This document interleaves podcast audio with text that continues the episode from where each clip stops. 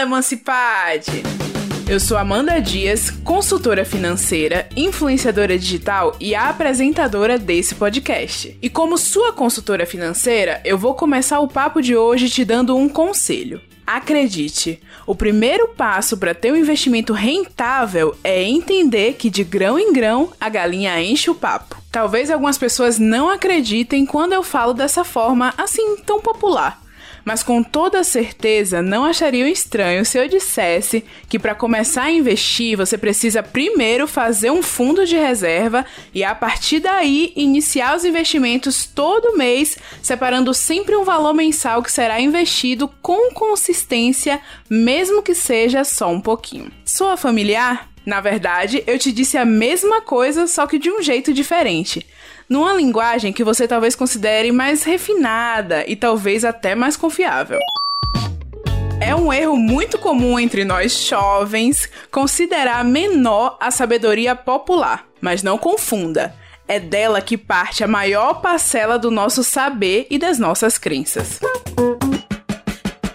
Boa parte da nossa educação financeira vem da nossa educação doméstica.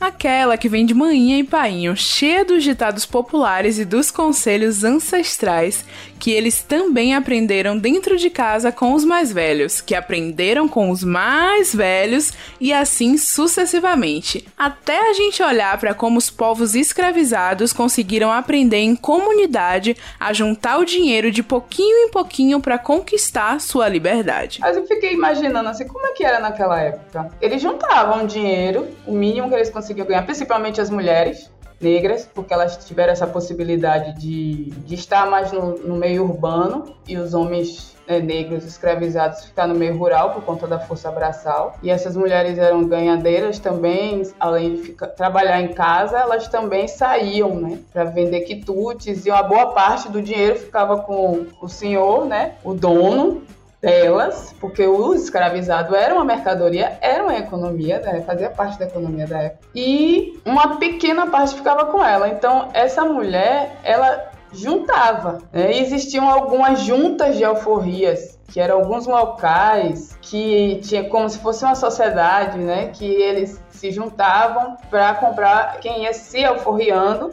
porque o mais comum era você ir se alforriando, você comprar sua alforria. E aí a maioria mesmo comprou sua alforria e aí eles se juntavam, era uma questão de comunidade mesmo. E aí teve um tempo quando abriu a Caixa Econômica, gente. A Caixa Econômica abriu em 1860 e em 1878 foi o primeiro negro a ter uma poupança. Sabe a família brasileira? Aquela bem tradicional, formada por mãinha e os filhos, que moram normalmente em um bairro periférico da cidade. Pegou a visão? Pois é, essa família parece que já vem com um pacote de gestão de economia de sobrevivência instalado há muitas gerações, baseado em aprender um trabalho, dar duro todo dia, gastar pouco, juntar dinheiro e ter a paciência para conquistar seus sonhos bem aos pouquinhos, como vocês viram a historiadora Nayara Natividade falar pra gente.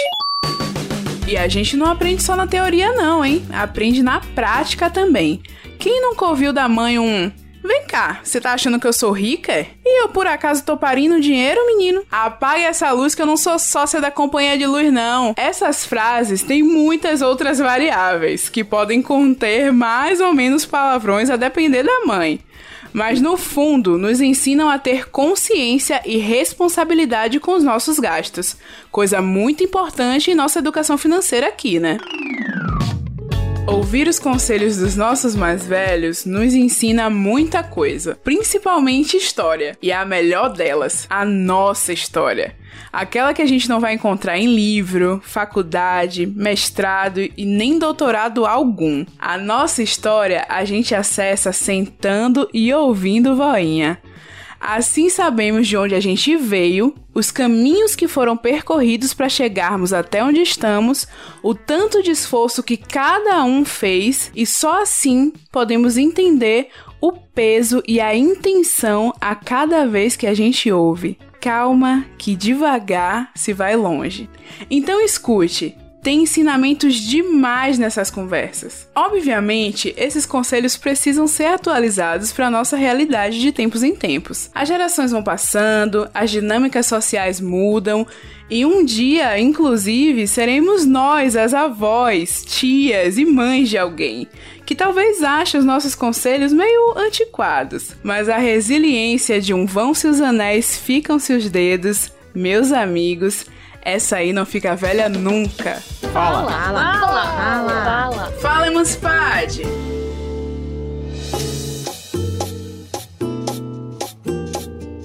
E para bater esse papo comigo hoje, eu tô aqui com a Nayara Natividade. Ela é professora de história e atua principalmente com os seguintes temas: educação, cultura, identidade, metodologia do ensino de história e história das mulheres. Nayara, seja bem-vinda ao Fala Emancipade. Olá, olá, Amanda, tudo bem? Boa, gente. Cheguei aqui, viu? Nayara chegando, vamos conversar. Assim, eu acho que especialmente aqui no Brasil, a gente é muito cercado de ditados populares. Na minha família tem mesmo alguns bem famosos, tipo quem guarda tem, né? Meu pai falava muito, por exemplo, que preferia estar tá é, sem a roupa da marca, mas ele tava com dinheiro no bolso, e isso que importa.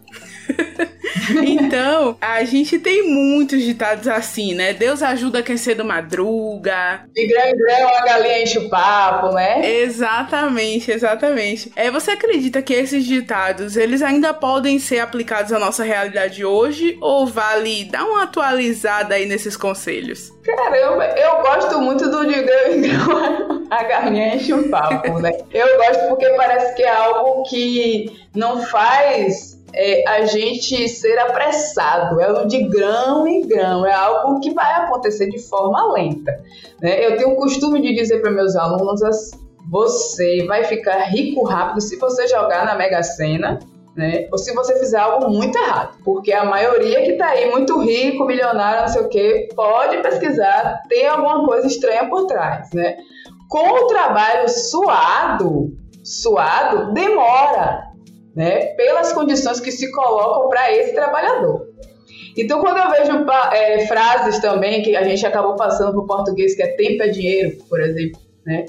Isso me dá uma sensação de que você não pode parar de produzir. Você tem que estar ali o tempo todo só pensando no trabalho e ter o, o, o retorno do dinheiro, trabalho e retorno do dinheiro, trabalho e retorno do dinheiro. E quando é o momento que você vai usar esse, esse ganho seu, né? Se tempo é dinheiro, se você não pode parar. É, é uma lógica do capitalismo, né? Que adentrou assim na vida da gente de forma, como diz o Titãs, capitalismo selvagem mesmo. Nossa, você já falou aí algumas coisas que me lembram outras crenças que eu já tive, por exemplo. É, hoje em dia a gente está questionando muito as, as crenças que a gente carrega desde a nossa infância, né? E aí você citou uma, por exemplo, que é o trabalho duro, o trabalho suado.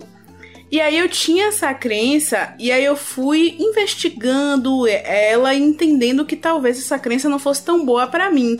Porque o quê? Eu, eu, tinha essa crença dos meus pais. Meu pai sempre teve dois empregos, minha mãe sempre trabalhou muito. Em determinado período da minha infância, minha mãe saía de casa às seis da manhã e voltava, chegava às meia-noite e eu praticamente não via a minha mãe. E aí isso na minha cabeça tinha que trabalho era relacionado a suor, que era relacionado a sofrimento. E aí, quando eu comecei a trabalhar, que eu trabalhava com conteúdo, com internet, sempre trabalhei com comunicação online, eu sempre gostei muito desse trabalho. E eu ficava pensando, meu Deus, mas esse trabalho aqui não tá certo. Porque eu ganho dinheiro, eu trabalho menos que os meus pais, e eu não tô me acabando por esse trabalho. Na verdade, eu gosto muito dele. E isso gerou uma certa confusão na minha cabeça. Aí eu queria saber de você, assim, é, tem alguma crença que você acha que pode não ser tão positiva pra gente como essa do trabalho suado? Tem uma crença também que é muito famosa, que é quem não se endivida não cresce na vida. É, essa daí é, é facinha banco, o banco de mil usar. banco de mil usar, né? Quem não se endivida, olha, não cresce na vida. Gente, é, é uma questão, assim, do suor, né? Essa questão do trabalho já vem pelo nome, né? Vem de vida de, da história antiga e tem a ver mesmo com esse suar, com você tá ali, ó labutando, era uma questão nessa, nessa pegada aí. É, eu acho que tem muito, às vezes eu fico pensando que tem muito da, do processo de escravização também, né? E, e, e de trabalho servil aqui que a gente tem, que é aquilo de você tá suando e ralando para conseguir o dinheiro. Isso que você fala do suor, eu também, eu também tive essa percepção. E, e, que eu estava indo por o mesmo caminho, na verdade, sabe, Amanda? Que eu estava indo por o mesmo caminho e, e quando eu percebi que eu estava indo por esse mesmo caminho, eu não gostei. Eu, eu achava chato, por exemplo, é, na minha casa, por exemplo, minha mãe parou de trabalhar para ficar comigo e com minha irmã. Né? Teve um período assim que não deu para ela trabalhar mais, além dela ter ficado um pouco doente, ela preferiu estar em casa comigo e minha irmã. E meu pai ficou sustentando a casa né, até esse pouco tempo aí. E, e, tinha essa questão, tinha dias que meu pai chegava e não falava com ninguém. E eu não entendia, sabe? Aí quando eu fui viver a realidade de você ir para faculdade, da faculdade para o estágio, do estágio ir para casa e e também não tá afim de falar com ninguém porque você tá estressado, ou então porque não tem ninguém mesmo pra você conversar, porque quando você chega, quando você sai, tá todo mundo dormindo ainda, e quando você chega, todo mundo já está dormindo, né? E aí eu percebi assim, não, não quero, não quero isso não, não quero ser assim não, não quero, não quero. E a gente vai uhum. tentando fazer as coisas que a gente gosta, né? É difícil pra caramba, é difícil porque ter o, o, o sentido do do tá fazendo o que gosta, tá ganhando para isso, né? E não não ter aquele peso do, ai, que labuta, tô carregando uma, uma família inteira em cima. Não, não é, é não é para todo mundo. Infelizmente não é para todo mundo. Então as pessoas ainda, muita gente acredita assim, ah, qualquer trabalho é trabalho, né? É o que a gente ouve muito é outro ditado também que a gente ouve muito vindo das pessoas assim, com, com a questão financeira, né, mais abaixo. Qualquer trabalho é trabalho, então eles fazem de um tudo. Nossa, esse qualquer trabalho é trabalho, ou comece de baixo, eram conselhos que eu recebia muito no passado, assim. E quando a gente vive numa sociedade desigual, que dá desiguais oportunidades para mulheres e homens, para negros e brancos, para mulheres negras pior ainda, até que ponto vale a pena, né, repetir o comportamento e os conselhos dos pais? Porque para mim, por exemplo, inclusive meu pai vai estar tá ouvindo esse esse podcast, é, meu pai falava muito isso de qualquer trabalho é trabalho e até no exemplo dele eu me inspiro muito no sentido de ser compromissada com o trabalho, mas eu sempre entendi também o meu lugar, porque se eu tive, se eu conseguir através do sacrifício deles ter acesso a um melhor estudo, porque eu também não ia querer ter melhores oportunidades de trabalho, né? E aí a minha avó falava muito é, pelo contrário. A minha avó já falava muito assim: não, você vai crescer, você vai ser independente, você vai ter seu carro, seu apartamento, igual a sua prima. E ela sempre colocava esse exemplo assim da minha prima mais velha para que eu pudesse ter aquela meta, aquela visualização. Minha avó era mestra nisso aí. E aí, quando eu, eu consegui um, o primeiro trabalho, assim, foi um trabalho bem subalterno. Eu, eu trabalhava é, como auxiliar de limpeza numa escola e tal. E aí eu ficava muito naquilo, poxa, eu tô aqui trabalhando de limpeza, minha avó era empregada doméstica, será mesmo que eu quero continuar no mesmo lugar de onde minha avó começou a, o seu ponto de partida até sonhar numa vida melhor para os filhos? Sabe? Aí eu fico pensando nisso, até que ponto, né, vale a pena repetir esses conselhos e comportamentos? É, minhas avós, elas têm é, muito orgulho, assim, dentro desse processo de me ver estudando. É, uma eu sei que era semi-analfabeta, ela faleceu ano passado. A outra tem estudou, mas estudou pouco, né? Não fez ensino médio, por exemplo. Nesse processo, assim, de sempre estar tá me vendo indo para faculdade, né? Minha avó, minhas avós, elas falavam ainda que eu ainda ia para escola. Eu tô fazendo mestrado e minha avó ainda disse que eu tô indo para escola. Para ela ainda é escola.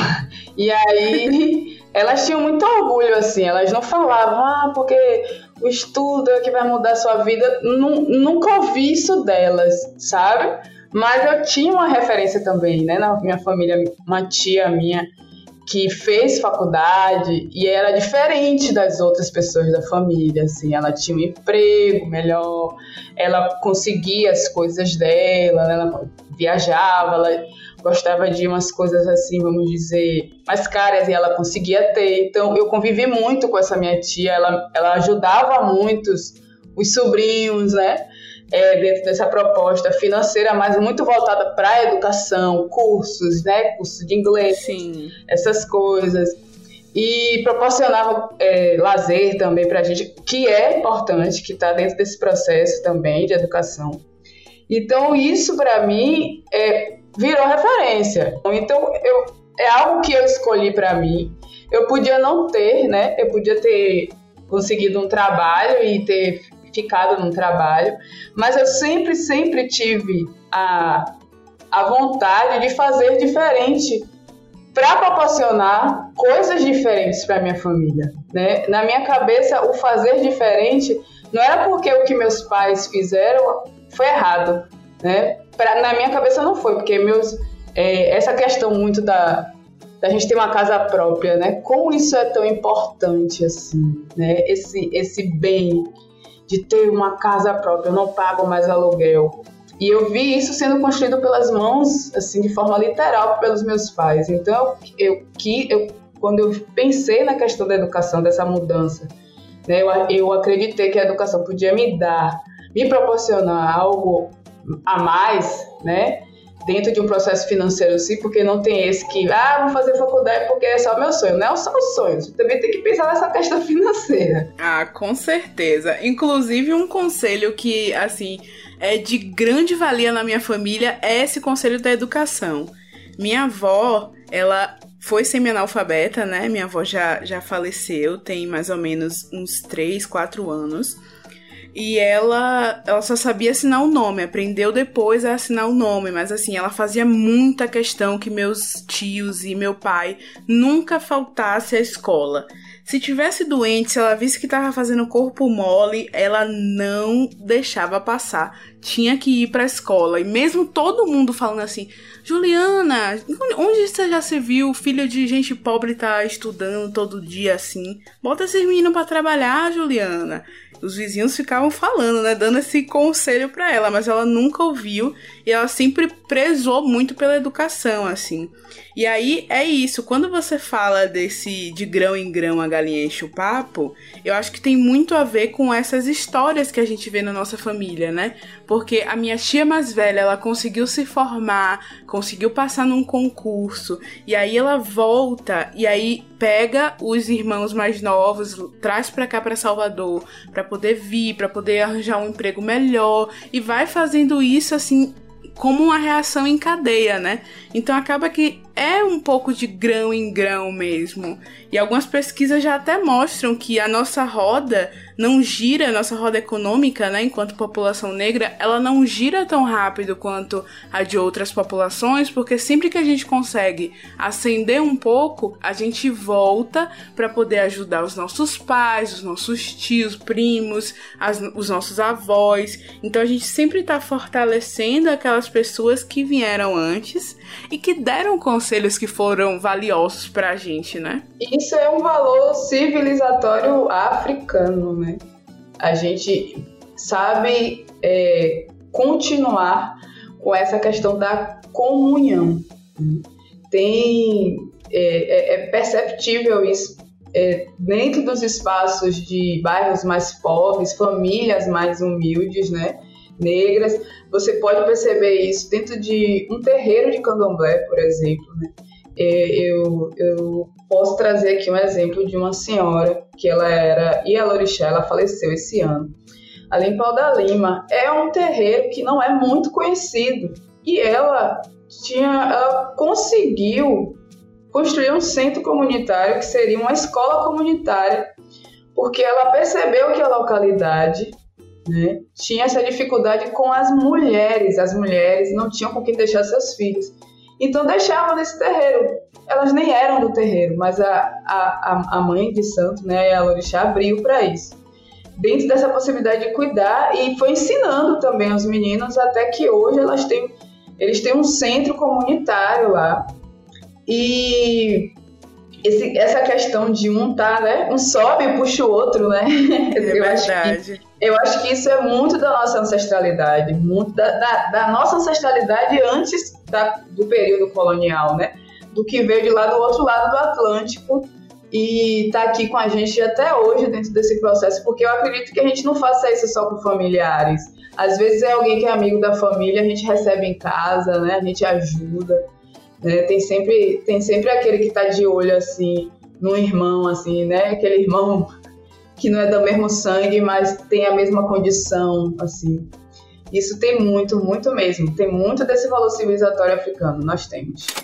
Você já se viu repetindo algum hábito financeiro negativo dos seus pais ou familiares? Descobrir os padrões que participaram da construção da sua mentalidade financeira é muito importante, pois a partir disso é possível entender o impacto desses comportamentos na sua vida e mudá-los se for preciso. Para mudar isso, que tal refletir sobre as suas raízes financeiras? Então vem comigo nesse exercício que tem cinco etapas práticas. Já vai pegando papel e caneta. A primeira etapa é a conscientização. Aqui eu preciso que você se lembre dos exemplos de comportamentos em relação ao dinheiro que os adultos tinham na sua infância. Vou dar alguns exemplos e você pode acrescentar vários outros que você for lembrando. Você tinha algum parente que sempre que tinha dinheiro sobrando apostava em algum negócio ou esquema e acabava perdendo tudo? Ou um parente que se estressava com alguém ou alguma coisa no trabalho e sempre que voltava para casa voltava cheio de sacola? Ou um familiar que sempre atrasava o pagamento das contas e vivia fugindo dos credores?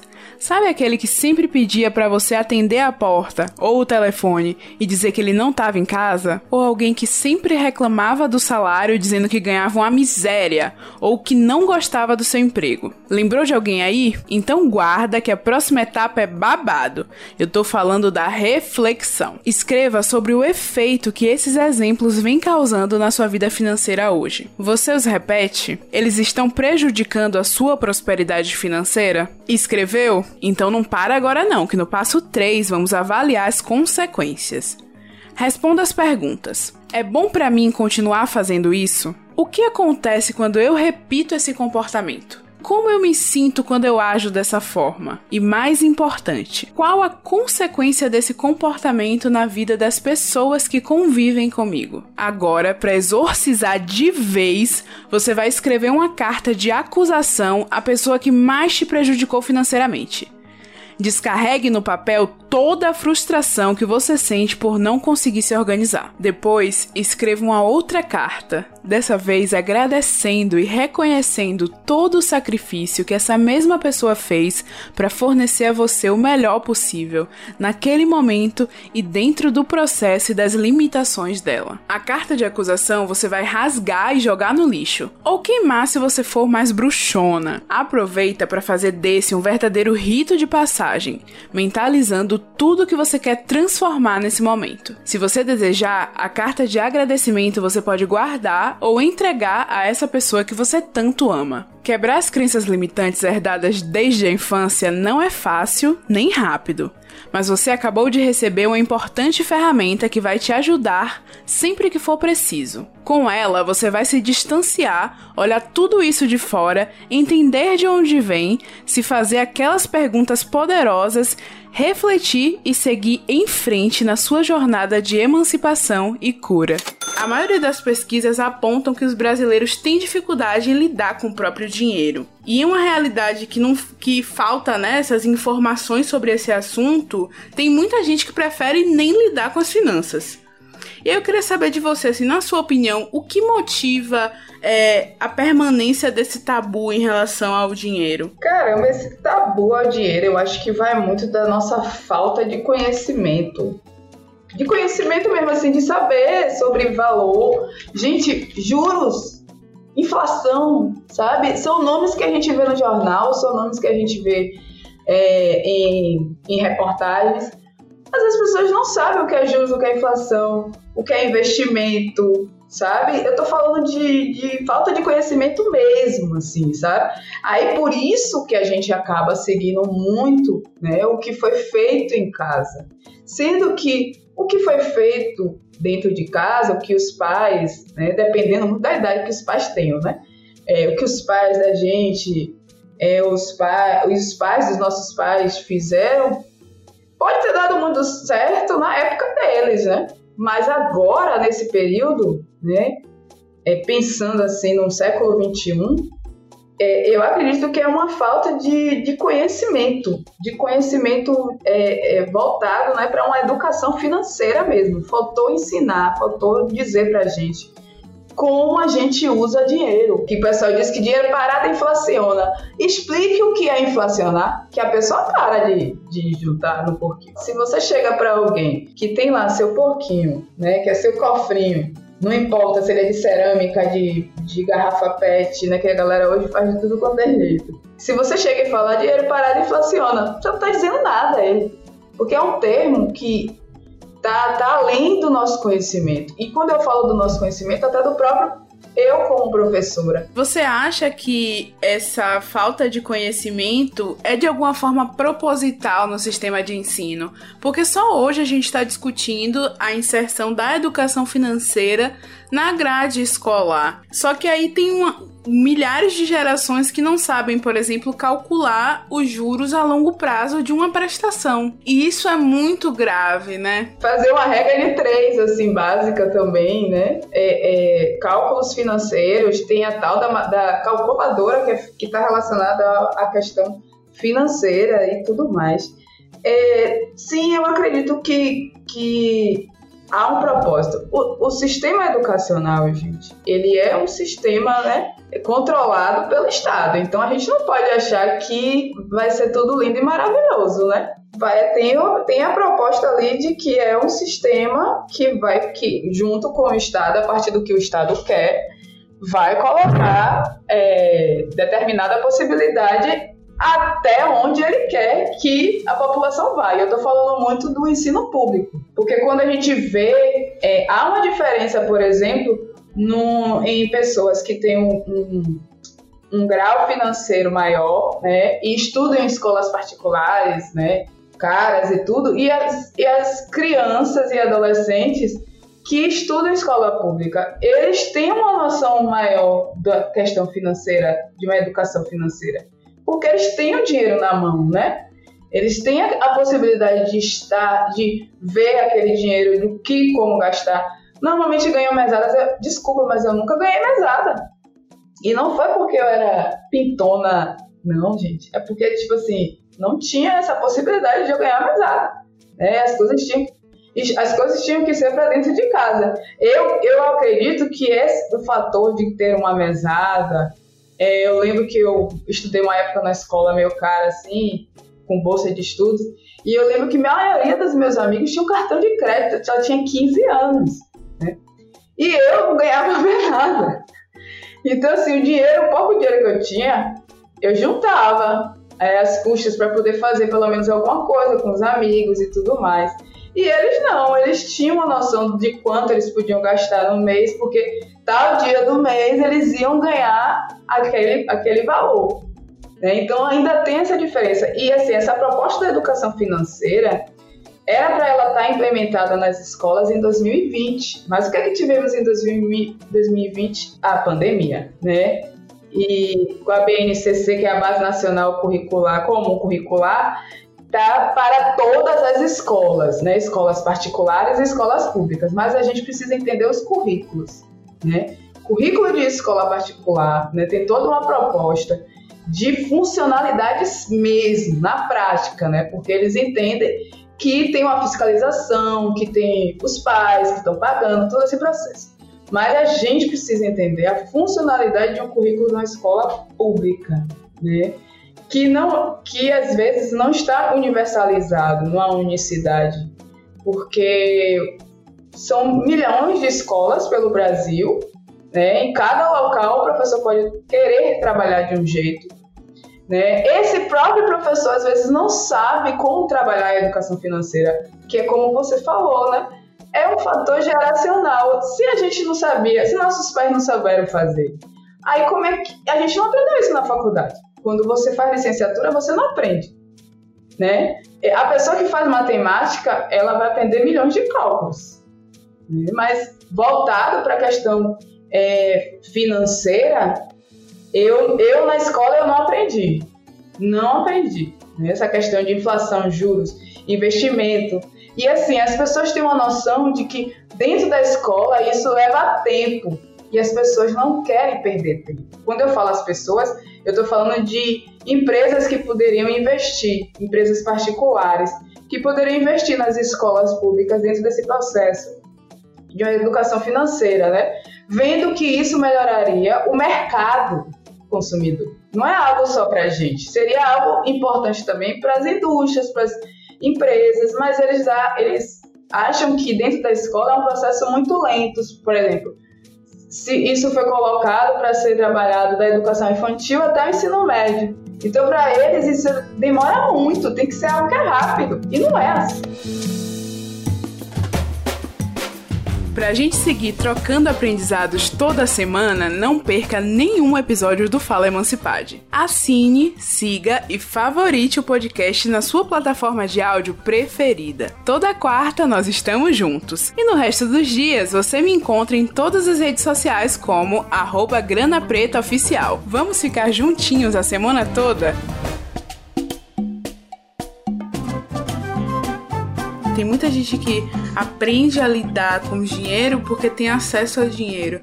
Mas se tem uma coisa importante também, e que eu acho que foi marcante é, na minha história de vida, foi aprender a ver né, isso ser movimentado ao meu redor. Então eu via muito que o, o dinheiro nunca sobrava, então para mim que era criança era péssimo, mas hoje eu entendo que aquele sacrifício teve um propósito, que aquelas contas todo final de mês, no papelzinho, caderninho, tudo ali calculado, por menor por menor, era importante para que a gente tivesse uma organização financeira que permitisse o, a minha família me sustentar, sustentar o meu irmão, fazer com que aquilo funcionasse e ter algum tipo de estrutura no futuro, né? É, nossos pais eram bem focados mesmo nessa questão da casa própria. E eu até entendo, porque hoje em dia já tá um pouco diferente. Hoje em dia a gente se questiona: pô, será que vale a pena mesmo comprar uma casa? Ou será que vale a pena alugar?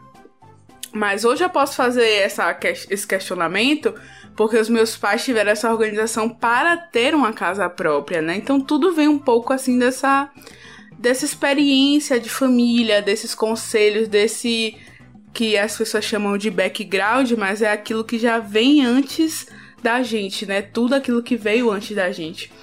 E aí eu queria perguntar para você, Nayara, é, trazendo assim para uma experiência mais pessoal, o que você aprendeu com seus familiares que você leva na sua vida até hoje? Cara, eu acho que o que você disse aí ajuda bastante, né? Não, não foi uma realidade muito diferente da minha, não. Assim, eu ter visto é, todo esse processo. Poxa, eu ganhava, eu ganhava presente no, no, meu aniversário e no Natal, né? Pra mim era muito normal ganhar presente no aniversário e no Natal. Eu e eu que faço aniversário em fevereiro, presente era material escolar. Imagino. É, assim, e hoje é muito diferente, tem essas lojinhas, né? Você compra qualquer besteirinha para criança, assim. É, é, é muito interessante esse processo. Eu não sei se eu era muito atenta a isso, ou se era porque meus pais deixavam bem claro, né? Do, da, da real situação que, que a gente tinha. Não que tivesse me faltado nada, eu não, não, não posso nem chegar a falar isso. Ah, já faltou, não posso nem chegar a falar isso. Pode ter tido momentos muito difíceis que eles nem deixaram eu e minha irmã perceber. Mas é, esse, essa questão, sabe, do do tá progredindo, Amanda. Porque, por exemplo, isso do, da casa própria. Meu pai com minha avó, era só ele e minha avó, né? Meu pai, minha avó era mãe solo. E assim, nunca tiveram uma casa própria. Nunca, nunca mesmo. E minha mãe, ela sempre conta uma memória dela, dela que era o, o dia que o pai dela levou ela e mais seis irmãos e a mãe dela para casa própria deles, que era um apartamento. Tipo assim, foi com a roupa do corpo, já tinha tudo novo lá. Ela, minha, mãe, minha mãe tem 65 anos e ela conta isso assim, de forma vibrante, sabe? Nossa, imagina e, a emoção dela, né? Isso, isso mesmo. Ela tinha só 13, 14 anos. E ela conta esse processo. E, e para minha mãe e para meu pai ter construído uma casa, né? Do jeito que eles queriam, a casa própria, para mim é um processo de progressão. Eles progrediram, então eu também preciso progredir, né? Dentro do que eu acredito como progressão, óbvio, né? Pra, da minha geração hoje, né? Do meu tempo hoje.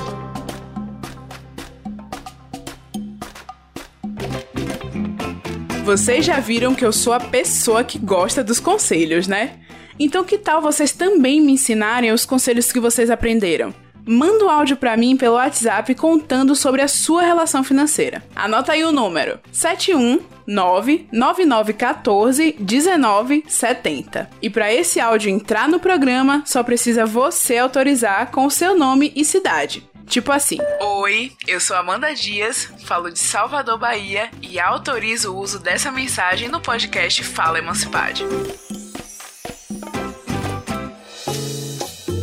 Que você conseguiu ensinar para os seus familiares e se vocês falam e cuidam talvez de finanças juntos? Então, eu eu me meto. Ninguém pede minha opinião.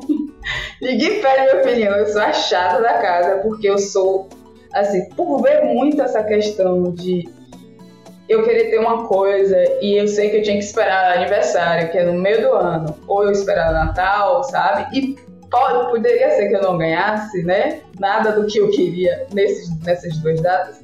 Eu sempre fui muito do guardar. Mas minha família não me ensinou a abrir poupança né? Que, ai, que é uma dor que eu tenho no peito. Porque eu conheço pessoas que, que dentro desse processo, assim, da mesma idade que eu, mas também com a realidade financeira diferente da minha, né? Ganhava mesada, então às vezes, por exemplo, assim, ah, não vou gastar minha mesada, eu tenho uma poupança, vou botar o dinheiro na minha poupança. Então, eu na minha cabeça não sabia nem o que era poupança, sabe? E fui abrir poupança, gente, adulta. Acho que tem pouquíssimo tempo, sei lá, uns oito anos, né? Caixa Econômica, né, me deu essa possibilidade. Sim, eu tava falando isso, eu acho que eu falei isso num dos nossos primeiros episódios aqui do Fala Emancipade, que é a primeira atitude do jovem de baixa renda é abrir essa poupança descomplicada da caixa. Eu também passei por isso e assim, eu vi esses exemplos, mas os meus pais nunca me falaram nada. É igual cozinhar. Ninguém nunca sentou para me ensinar a cozinhar, mas eu aprendi olhando, vendo. E eu também sinto a mesma coisa que você, assim, eu não, não vejo isso com ressentimento, mas eu bem que eu queria ter começado a investir mais nova, viu? Queria, queria sim. E meus pais, e meu pai ainda tem uma onda assim que ele não deixa o dinheiro na conta. Ele, ele recebe o salário, ele tira todo. Aí pense na pessoa que fica preocupada quando ele tá na rua. Ah, ah gente, é difícil lidar com essas pessoas. Minha mãe ainda. Eu consegui, eu e minha irmã. Minha mãe é mais aberta, né? Então, assim, aberta, aberta a tudo, né? É, nem parece que tem 65 anos. E aí, minha mãe, ela. A gente ensinou ela a usar o Pix, baixar aplicativo, usar o online, né? Eu falei para ela abrir tal conta porque essa conta não teria é, não teria taxa, então daria para ela guardar. Ah, porque ela fala assim, ó, eu tô com vontade de guardar dinheiro porque eu quero fazer tal coisa na varanda. Aí eu pergunto, você vai guardar mesmo? Não, porque eu quero saber que daqui a pouco aparece um, um aparelho de não sei o que para botar na sala e a senhora já pensa em comprar. Ela, não, eu vou guardar, eu vou guardar vou botar naquela conta que você me ensinou. Então ela pega o dinheiro, ela consegue organizar a casa, porque se fosse pro meu pai não dava não. Não dava não. ela Ai, que fofa. É, As mulheres fazem sim, tudo, né? Sim. E é, às vezes eu sinto que ela, ela é cansada disso. Então, por ver muitas vezes ela cansada, eu acabei ajudando nesse processo, né? Aí a gente troca muitas coisas, assim, ah, viu tal coisa barata é, vamos, vamos juntar um dia para a gente fazer tudo. Eu ensinei ela, por exemplo, quando for comprar pela internet, minha mãe pergunte pra gente se a gente quer, porque paga só um frete. Não paga dois, três fretes, né? De cada um. Então ela diz, ela chega no, no, no na rede social e compartilha com a gente. Eu acredito que eu tenho que minha mãe, principalmente, né, pegou, pegou isso, né? E ela se sente muito realizada também comigo e com minha irmã, porque é, é engraçado ver que ela fica admirada da gente fazer algumas coisas que ela já fez, né? Porque minha irmã mora em cima, olha a questão que tem aí, né? Muito, as pessoas vão morar em cima da outra, porque para possibilitar uma questão de uma casa própria, eu fui morar em outro lugar, mas é, o estar tá montando a casa, né? É, de pouquinho em pouquinho, para mim não é vergonha nenhuma, porque meus pais foram assim e a gente viveu muito bem, sabe? Então isso que eles passaram para mim, eu não preciso dessa porque essa pressa, não tem uma televisão, não tem a televisão, tem um notebook, tá bom ainda, né? Aí vou juntar meu dinheiro, aí vem a minha parte, que é o juntar dinheiro, porque eu quero juntar o dinheiro para comprar do meu jeitinho, né? Eu não quero comprar no ímpeto como vamos dizer, minha mãe, meu pai poderia ser, sabe? Então, a gente vai mesclando, né? Tem umas briguinhas às vezes, mas a gente mescla. Nayara, muito obrigada pela sua presença, pelos seus conselhos. Eu queria que você deixasse aí para os nossos ouvintes as suas redes, os seus contatos, onde é que a gente pode te encontrar. Oi, gente, olha só. Vocês podem me encontrar no Instagram, tá? Nayara Underline Natividade. Não é um nome muito comum, então vai ser até fácil lá me achar. E no Facebook, na era na atividade, porque eu sou uma pessoa muito normal, né? Eu sou normal na, na, nas redes sociais. Eu não, não tenho assim tantos. É, eu trabalho muito com questionamentos, tem uns questionamentos bem engraçados e tem questionamentos mais sérios. Mas vão lá dar uma olhadinha, pode me seguir, a gente conversa. Tamo aí. E tem selfies também bem bonitas que eu já tô vendo aqui. Eu tô vendo que é bem normal. Eu sou super normal. Ai, arrasou. Nayara, muito obrigada pela sua presença. Adorei esses conselhos. E a mensagem que fica, assim, da sua fala é paciência. Vamos é, sentindo, vamos ter essa noção do que é suficiente pra gente e vamos indo aos pouquinhos que de grão em grão a galinha enche o papo. E para quem tá ouvindo a gente, a nossa emancipação financeira pode até ser um grãozinho hoje, mas dentro desse grão mora todo o potencial para ser uma árvore e quem sabe uma floresta inteira no futuro. É isso, muito obrigada. Obrigada também, adorei. Obrigada, obrigada.